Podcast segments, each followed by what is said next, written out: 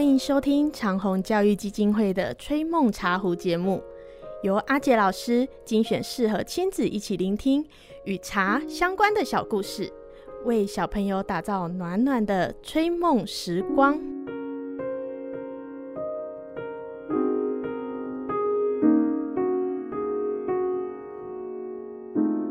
各位大朋友、小朋友，从小到现在，你应该或多或少都曾经打坏过东西吧？如果打坏的是自己的，而且是喜欢的，你一定会特别感到惋惜；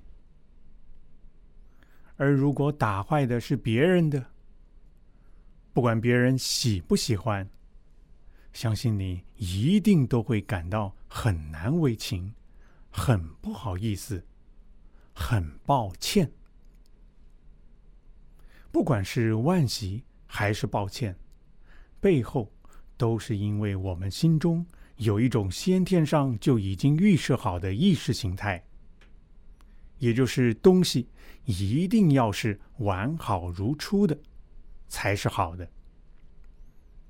一旦有了缺损，那个东西好像就完全失去了它原本的价值、原本的美，甚至在我们的心目中，会因此而感到一文不值，从此把它打入冷宫，或者是直接丢弃。然而，坏掉、缺损。就一定会让东西完全没有价值、没有美感吗？有没有一种可能是坏掉了，可是价值、美感却没有改变？有可能吗？甚至是坏掉之后，反而更能提升它的价值、它的美感？你或许会想说。怎么可能嘛？是的，根据我们一般的生活经验，确实东西坏掉之后，不大可能还维持原本的价值与美感，那就更别说还会提升了。可是，这只是在一般的生活经验中，对于一个具有超越常人眼光的人来说。他的眼睛里所看到的世界，可是有着我们一般人所看不到的迷人与风采哦。我们今天要说的，就是这样的一个故事。有一次，千利休和五野少欧一起去参加一场茶会。这位五野少欧。就是千利休的老师，因此，我们可以说千利休是和老师一起去参加一场茶会。在前往茶会的路上，他们经过了一家茶道具店。当时，五野少欧眼睛一瞥，一下子。就看上了店里摆放的一只有两个耳饰的花瓶。可是因为要去参加茶会，不方便停下来购物，也不方便带到会场。乌野少欧当下心里便决定，回来的时候再前来购买。没想到茶会结束的时候，钱利休竟然先走一步。抢先赶到茶道具店，把先前五野少欧看上的那只花瓶给买了下来。各位大朋友、小朋友，你觉得千利休为什么要这样做呢？是千利休也喜欢那只花瓶，当平不让于师，先抢先赢，要先占为己有吗？如果是这样，那你知道千利休买下花瓶之后，他做了什么事情吗？原来，在千利休买下花瓶之后，他特地邀请了老师五野少欧到家里面来品茶。五野少欧应邀前来，在他一进入到千利休的茶室时，发现竟然空无一物，只看到当初他看上的那只花瓶装点在整个茶室之中。不过，不同的是。当初看到花瓶上的两个耳饰，却只剩下了一个。花瓶另外一边的耳饰，原来是被千利休故意敲出了一个缺口。看到了这个有缺口的花瓶，各位知道吗？五野少欧竟然是忍不住在心里暗暗的赞叹呐。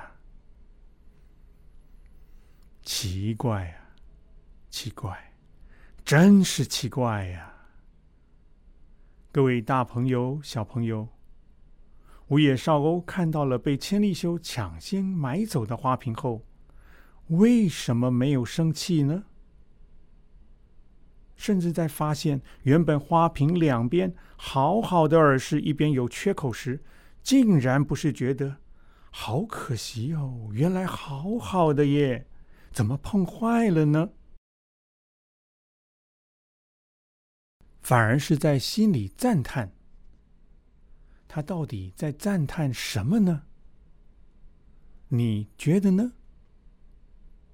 而我们也想问问：为什么千利休要抢先买下老师看上的东西呢？又为什么不怕老师知道是他抢先买走？还特地要邀请老师来喝茶，借此让老师看到那只花瓶呢。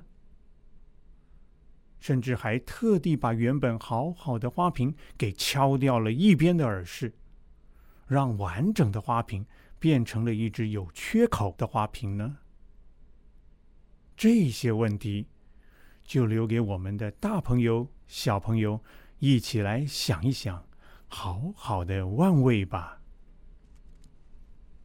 说到这儿，还想跟各位分享一个个人小小的亲身经验。前面的故事说的是缺损之后更具美感，这里想说的是正好相反，是完好如初却减低了价值。那是有一次到一家小众茶艺行所发生的事情。当时在店里正巧看到一把壶，胎土没有问题，造型与釉色都颇为耐看，操作上也挺实用的，便询问了一下。老板的回应倒是挺热情的哦。不过，当下我却决定又把壶给放了回去。各位一定会觉得很奇怪。人家老板那么热情，你也看上了，怎么忽然又放了回去呢？是发现瑕疵吗？不是。那么是价钱谈不拢喽？也不是。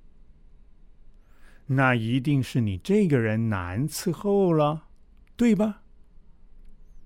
嗯，如果要这么说的话呢，我也不否认了哈。因为啊。当时老板热情的对我介绍这把壶的相关资讯的时候，他最后补上了一句话。结果，就因为补上的这句话，让我原本想掏腰包的冲动，当场就熄灭了。他补上的是什么话呢？他说：“这把壶很便宜。”就算不小心碰坏了，也不会心疼的。就因为这句话，打消了我买壶的冲动。为什么呢？那就留给各位参考喽。好，我们今天的故事就分享到这个地方，剩下的就留给各位喽。我们下次再相会，拜拜。